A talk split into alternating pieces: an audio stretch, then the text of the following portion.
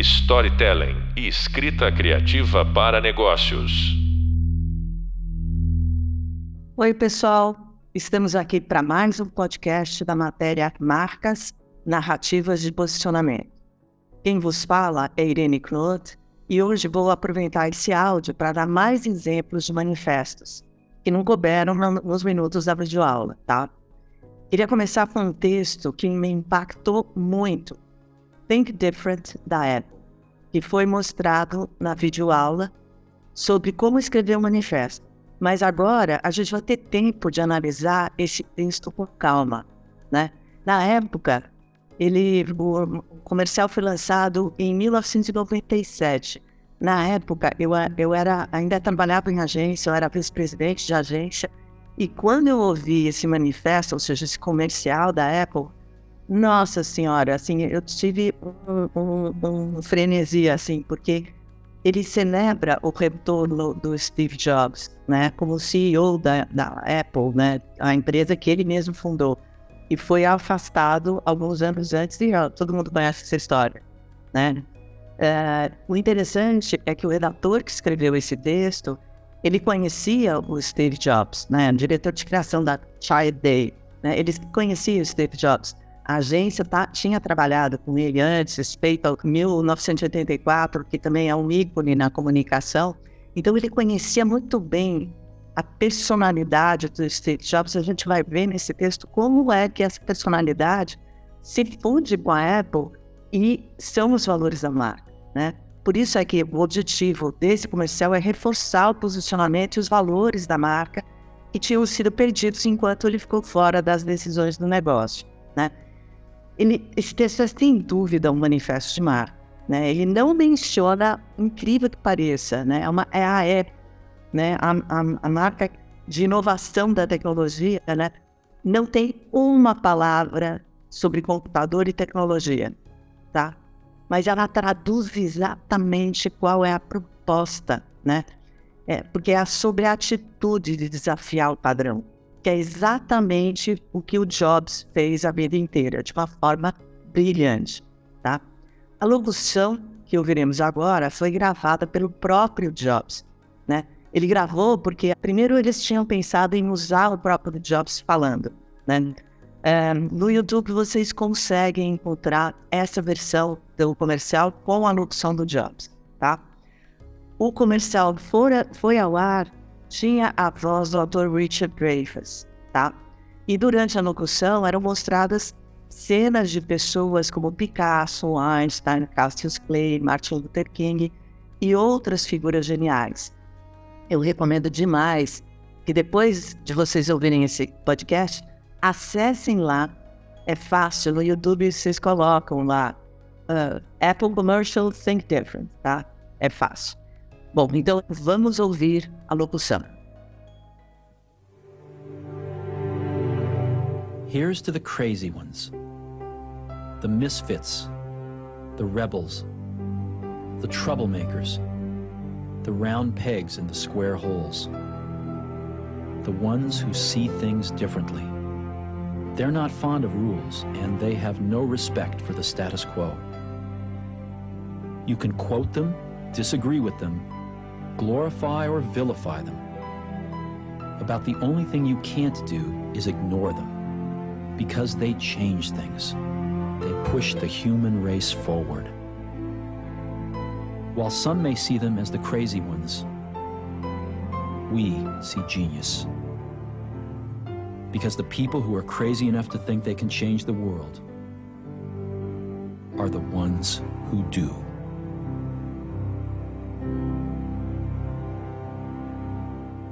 O texto inteiro é sobre essa personalidade que adora viver na zona do desconforto, né?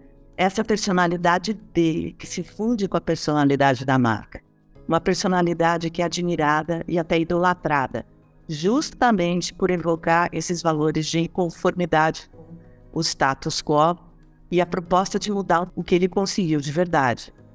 Vejam o texto como ele começa, com uma provocação. Here is to the crazy ones, the misfits, the rebels, the troublemakers. Você ouve falar oi? né? Ou seja, te choca. O texto começa causando, né? Causando, gerando atenção. E continua desdobrando as características dessa personalidade até chegar na palavra-chave, different, tá? The round pegs in the square holes, the ones who see things differently. Depois de reforçar em vários momentos características complicadas de pensar diferente, né? As dificuldades de quem pensa diferente, os obstáculos por não concordar com todo mundo, né? Ele começa, nesse ponto do texto, a dar uma virada no raciocínio. You can quote them, disagree with them, glorify or vilify them. But the only thing you can do is ignore them because they changed things. They push the human race forward. E para fechar essa virada de forma completa, né, ele transforma o louco em gênio. Tem uma frase aqui super impactante para concluir o manifesto. And while some may see them as the crazy ones, we see genius because the people who is crazy enough to think they can change the world are the ones who do. E nesse momento, o comercial fecha com a imagem do logo da Apple e a sua tagline Think Different. Uh, lembra que a gente já falou sobre a diferença entre uma tagline e um slogan, tanto na videoaula quanto no e-book. Né? Aqui, claramente, é uma assinatura de marca, né? Porque different, embora a Apple, diferentemente de Nike, por exemplo, que a gente vai falar daqui a pouco, embora ela não fique usando essa tagline em tudo, tudo quanto é a sua comunicação, é, essa, essa assinatura é tão forte que ela se funde, você entende claramente e todo, tudo que é feito em termos de comunicação, não só comunicação, os produtos em si, a Apple em si, é essa prática do pensar diferente. Né? Lembra que a gente já falou é, de slogan também, né? Então, a Apple usa diferentes slogans, né? E aí a gente começa a ver em outros exemplos, né? A Nike é outra marca que produz manifestos de forma na forma de comerciais, né? Como que foi veiculado no Super Bowl há poucos anos atrás, com o slogan Dream Crazy. Então aqui a gente tem a diferença entre slogan Dream Crazy e esse Dream Crazy foi exatamente a campanha que estava é, criada para comemorar os 30 anos da tagline Just Do It.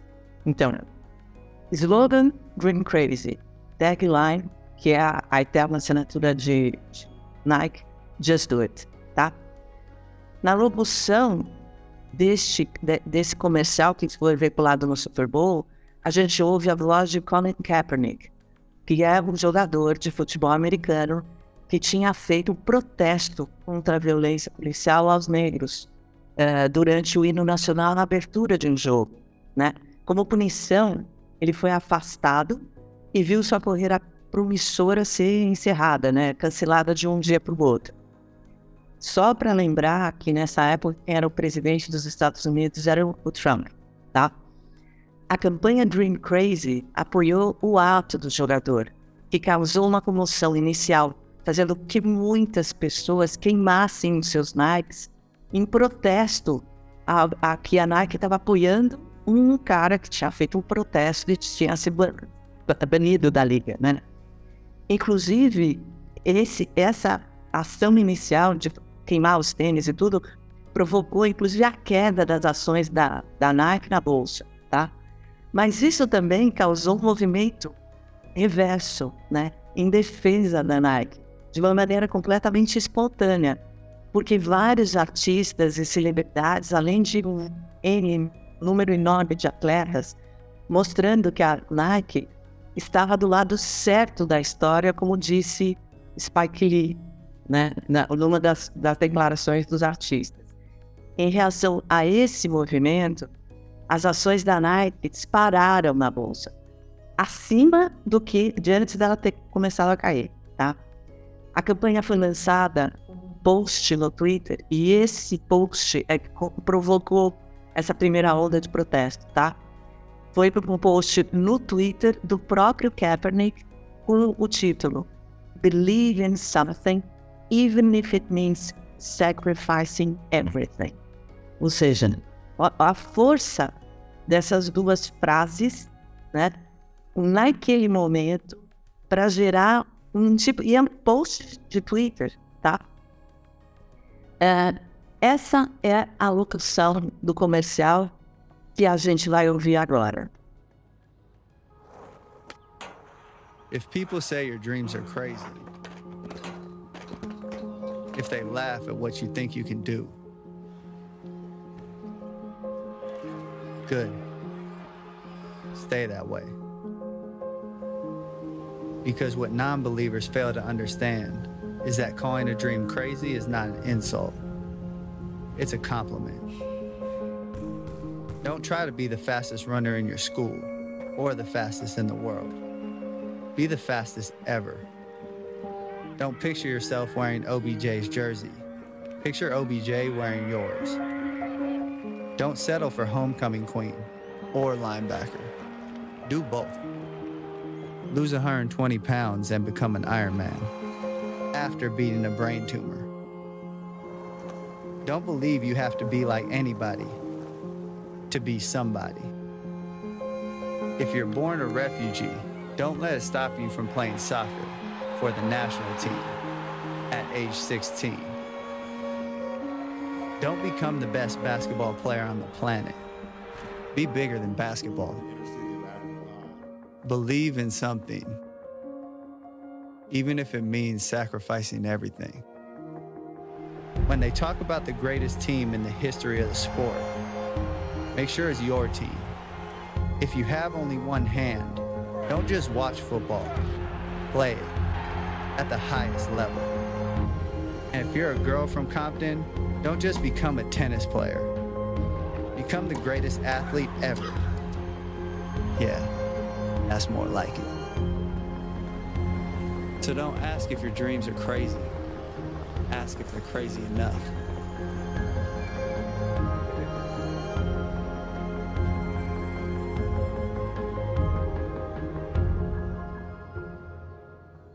Você percebe que o texto já começa identificando uma dor, né? Aquilo que a gente tem falado bastante nas, na, na, no e-book, eh, nas videoaulas e em vários podcasts aqui da matéria. Insight, né? Esse insight do começo dessa locução representa o que muitas pessoas sentem, elas se sentem ridicularizadas por tentar algo novo, né? Algo diferente. Então, normalmente, Alguém que tenta uma coisa fala, ah, meu, esquece. O que você está pensando, né? Uh, olha só o começo da locução. If people say your dreams are crazy, if they laugh at, at what you think you can do, good, né? Então, logo no começo, ele estabelece essa, essa relação dessa dor, né, com as pessoas que são que as pessoas riem delas tá? O interessante é que em vez de dizer, não, deixa para lá, afirma, né? Good, boa, e continua. Stay that way. Ou seja, não desista, ou seja, é a essência de gestor, né? Então vamos lá, continuando a, a locução. Stay that way. Because what non-believers fail to understand is that calling a dream crazy is not an insult.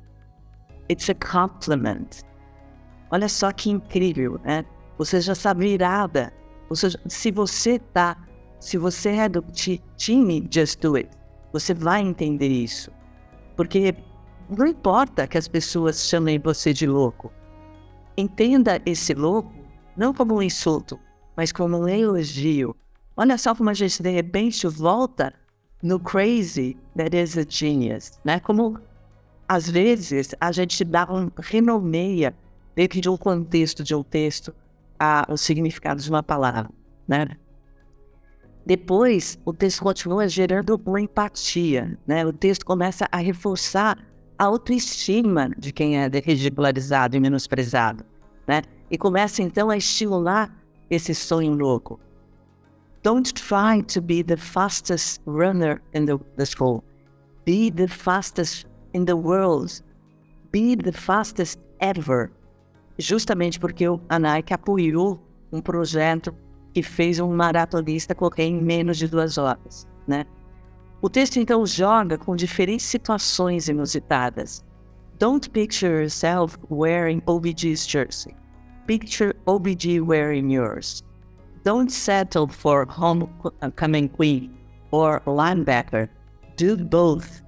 Lose 120 20 pounds and become an Ironman after beating a brain tumor. If you're born a refugee, don't let that stop you from playing soccer. Play for the national team at age 16. Don't become the best basketball player on the planet. Be bigger than basketball. Nesse momento, eles estão mostrando justamente um dos maiores jogadores de basquete da Liga Americana, né? Uh, when they talk about the greatest team in the, in the history of the sports, make sure you're on on the on that team. If you have only one hand, don't just watch football. Play it at the highest level. E justamente nesse momento, eles estão mostrando um jogador de futebol americano completamente fora da curva. Ele não tem uma mão, né? E joga na liga de futebol americano. Continua na locução. And if you are a girl from Compton, don't just become a tennis player. Become the greatest athlete ever. E a gente está vendo nesse momento a Serena Williams, né? E aí, por aí vai, né? Com cenas de atletas e pessoas comuns que ilustram o que está sendo dito, como eu expliquei em algumas delas, tá? Além de todas essas situações serem super fortes, duas frases muito poderosas estão no meio do texto don't believe you have to be like anybody to be somebody. Né? E believe in something, even if it means sacrificing everything. Foi que o, o título usado no post do Twitter do Kaepernick para lançar a campanha. O comercial termina voltando à abertura, voltando aqui, aquela primeira frase lá no começo, né? Fechando um círculo que a gente chama dentro de uma estrutura de texto, né? Quando você termina voltando ao começo, né? Oferecendo uma resposta àquela pergunta do começo. So, don't ask if your dreams are crazy. Ask if they're crazy enough. Ou seja, de novo, a postura de just do it, de se desafiar. Porque essa é a essência de just do it. A Nike transformou esse comercial num manifesto ao seu posicionamento representado pelo Just Do It, que naquele momento estava fazendo 30 anos, né? usando uma grande quantidade de seus atletas mais famosos, ao mesmo tempo que mesclou com pessoas que fizeram crazy things. Né? Eu vou agora usar alguns manifestos que eu mesma escrevi para marcas Alguns deles a gente usou muito como exemplo aqui durante a, as videoaulas, o e-book e até alguns desses exemplos foram usados aqui nos podcasts quando eu falei com os profissionais que trabalharam comigo nesses projetos.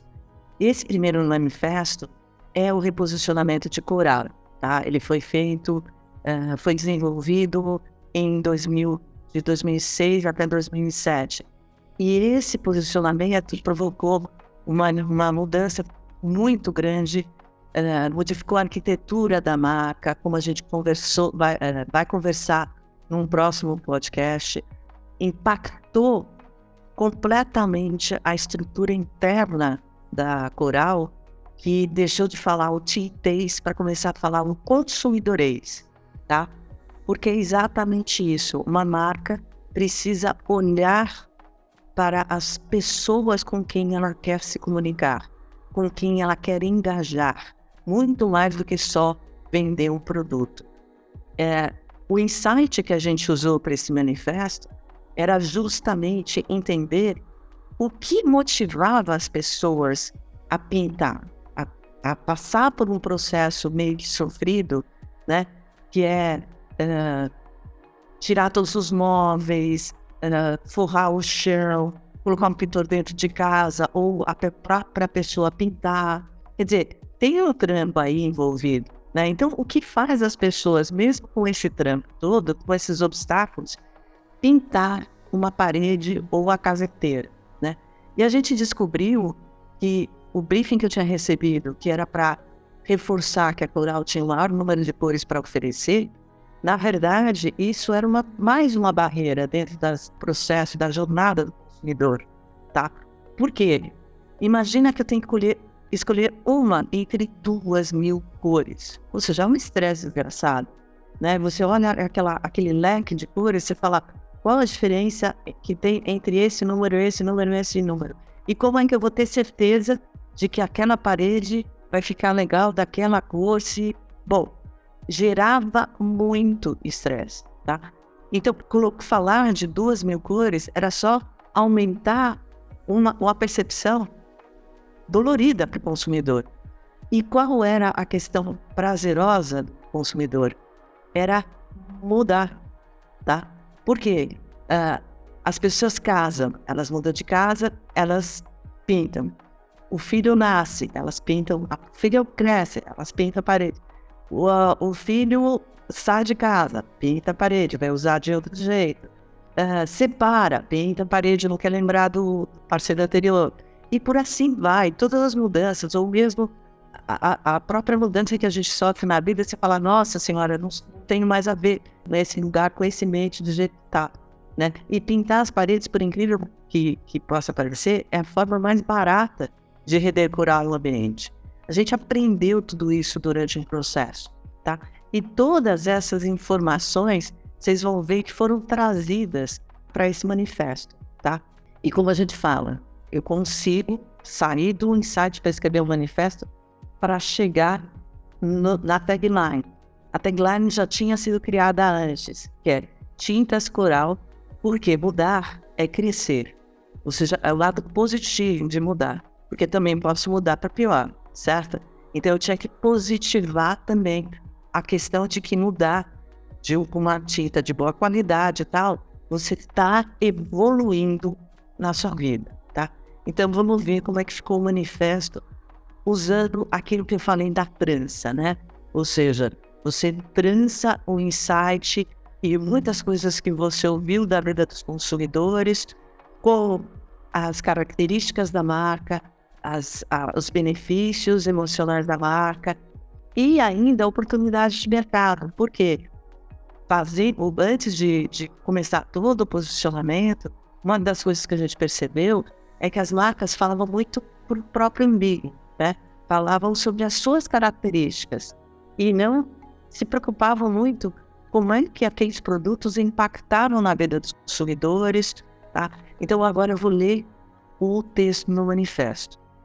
Viver é mudar o tempo inteiro, é crescer, não só fisicamente, é se desenvolver, ampliar os horizontes, ser uma pessoa melhor. Quem não muda, estaciona no tempo, vive preso no passado.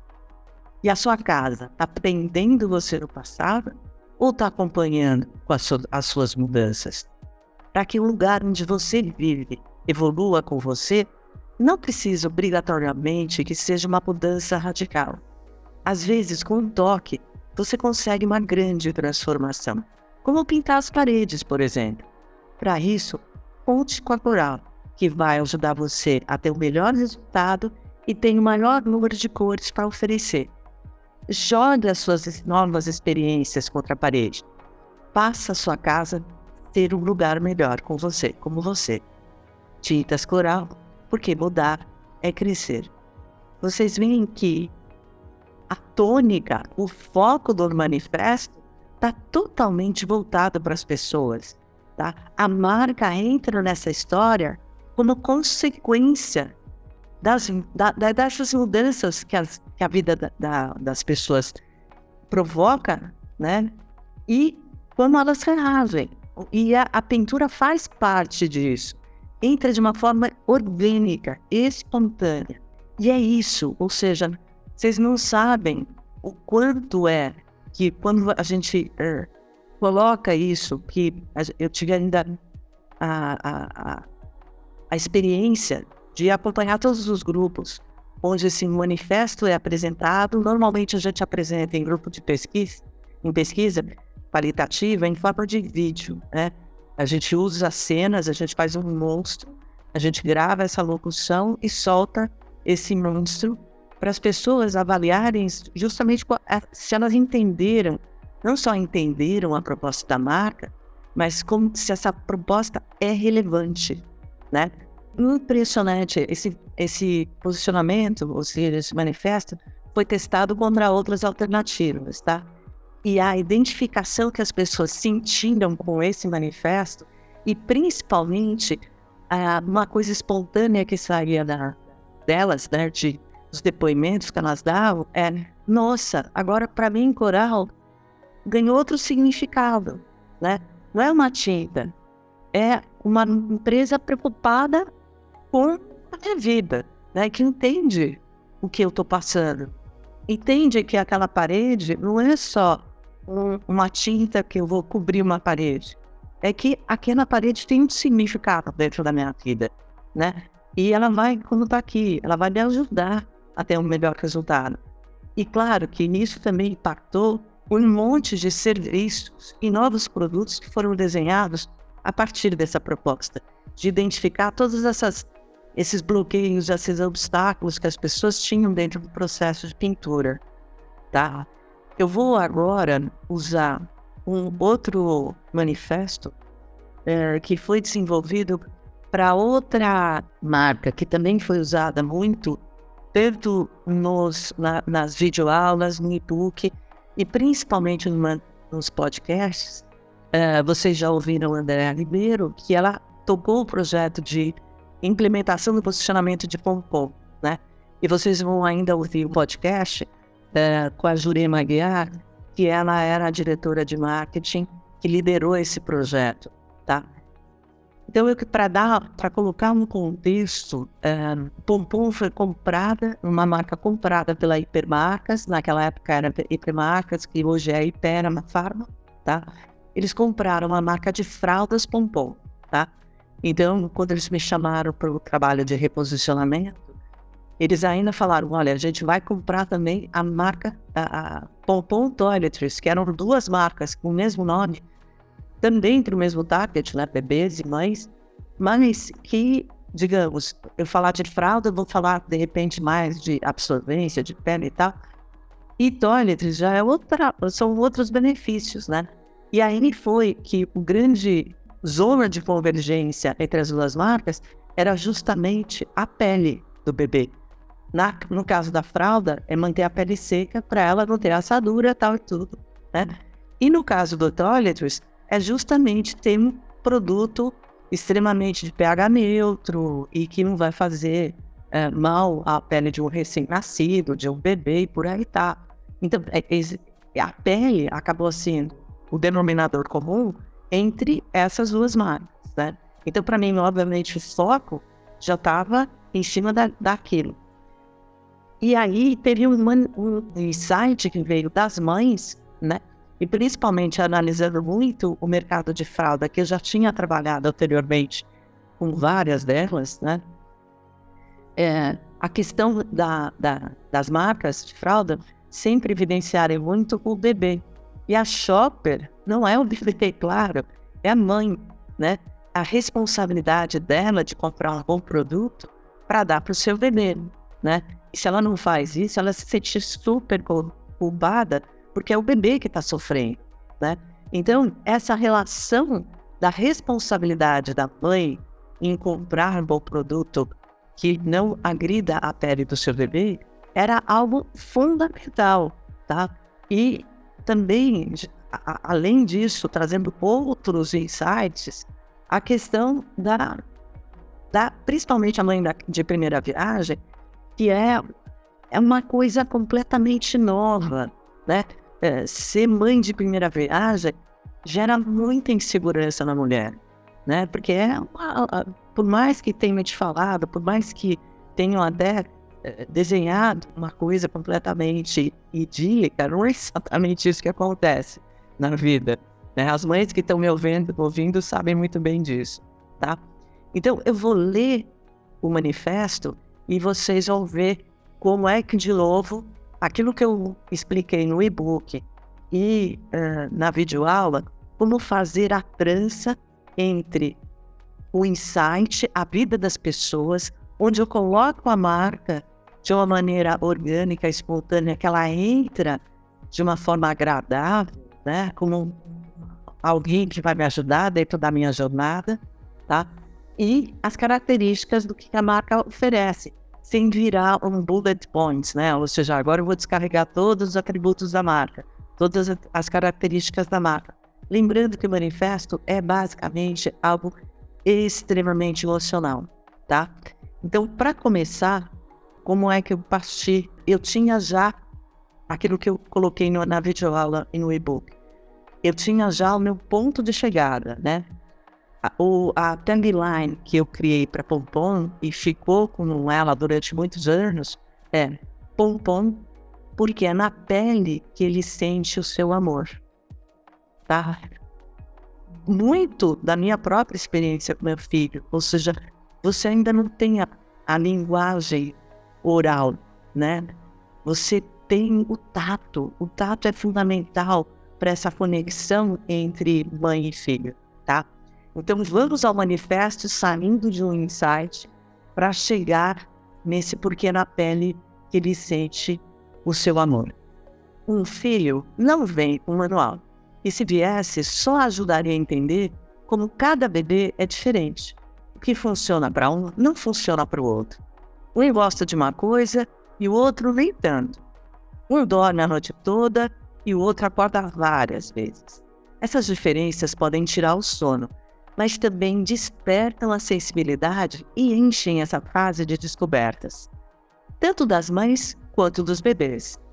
É assim que ela começa a construir sua relação com o filho. A cada carinho, a cada afago, a cada beijo, o bebê vai sentindo esse amor incondicional que só a mãe tem. Foi pensando em deixar essa relação ainda mais tranquila e gostosa que Pompom desenvolveu produtos com a ajuda dos maiores especialistas em bebês, as próprias mães. Assim, com o mesmo instinto da proteção maternal, Pompom ajuda a manter a pele suave e macia. E para ajudar ainda mais, Oferecemos todas as informações para você tirar suas dúvidas e ter a certeza de que está fazendo o melhor que pode por ele. A recompensa vem a cada sorriso que lhe der para você. Pompom, porque é na pele que ele sente o seu amor. Aqui também tem uma coisa extremamente interessante, porque as marcas era, é, são globais, né? Então elas não tinham essa, esse diálogo com a mãe brasileira. Esse posicionamento acabou impactando numa arquitetura diferenciada de marca. Tá? A gente criou pilares para os produtos, o naming veio a reboque disso, uh, a gente renomear, por exemplo, Protect com proteção de mãe, Comfort com colo de mãe, porque colo de mãe, que quer coisa mais confortável que colo de mãe, né? O bebê é só entrar no colo que ele pronto, para de chorar e tal. Então tem muitas coisas que a gente trouxe dessa relação para a vida da marca, a ponto de as embalagens que normalmente são uh, ou só tem bebê ou quando tem uma bebê e mãe é uma imagem de, de banco de imagens, né, de uma modelo bebê modelo. Então, acho que o que, que a gente fez? A gente convidou mães verdadeiras com os seus bebês e capturou, tirou foto justamente daquele momento pele, né? De carinho, de contato entre os dois, né? E isso virou a imagem das embalagens, né? E uma coisa, a, a marca, por exemplo, tinha um site, mas esse site não era de relacionamento com as mães. O que, que a gente fez? A gente ativou essa plataforma digital, que é uma coisa riquíssima, e levou para lá essa relação de pele. Então, logo depois que a gente tirava as fotos entre bebês e mães, a gente levava as mães, entrevistava as mães sobre esse, essa relação de pele que tem, as mães têm com os bebês. E a gente tirou, assim, exemplos de vida real e jogou todas essas histórias no site. Então, na embalagem, a gente tinha acesso e tal, e conheça essa, essa história verdadeira entre a Helenice e o Eduardo, que era mãe e filhos, né? E com isso, você começava a levar essa, um engajamento maior para o site, né? Além de uh, dicas, né? As mães, na verdade, foi o primeiro grupo coeso a explorar a internet, né? Justamente porque as mães da, dessa geração mais atual, elas não conseguiam mais ter os exemplos das suas mães, porque os produtos, a coisa tinha mudado de tal forma que o que serviu para as mães, para as mães delas, não servia mais para elas, não existia nem mais aqueles produtos, né?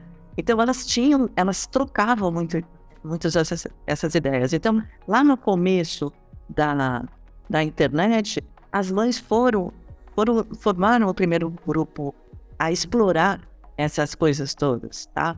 Então, gente, olha, eu usei dois uh, cases da minha vida profissional para mostrar para vocês como é que se escreve agora com tempo para detalhar melhor, tá?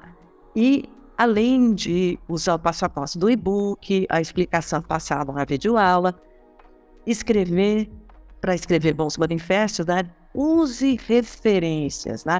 Eu, por exemplo, Think Different, coisas da live, tudo que você achar de interessante, de, que te motiva, que te emociona, use isso como referência, tá? Mas não para copiar, gente, para se inspirar, tá? Escolha os seus exemplos, os textos que te emocionam, faça análises por que eles te emocionam, qual a estrutura que o redator usou para desenvolver o raciocínio a partir do insight para chegar naquela assinatura, né? Os bordados que ele fez com as palavras, criando imagens através das frases e dos parágrafos, tá? Porque é isso, é um bordado, tá? E treina, treina, senta, senta muito, escreve muito, né? Sonhe, dream crazy, sonhe loucamente com o manifesto sensacional que você vai escrever. Mas como um atleta, tem que treinar muito para chegar nele, tá? Não perca o próximo podcast da matéria a gente vai conversar com uma profissional maravilhosa sobre a relação entre posicionamento de marca e produto. Não perca! Storytelling e escrita criativa para negócios.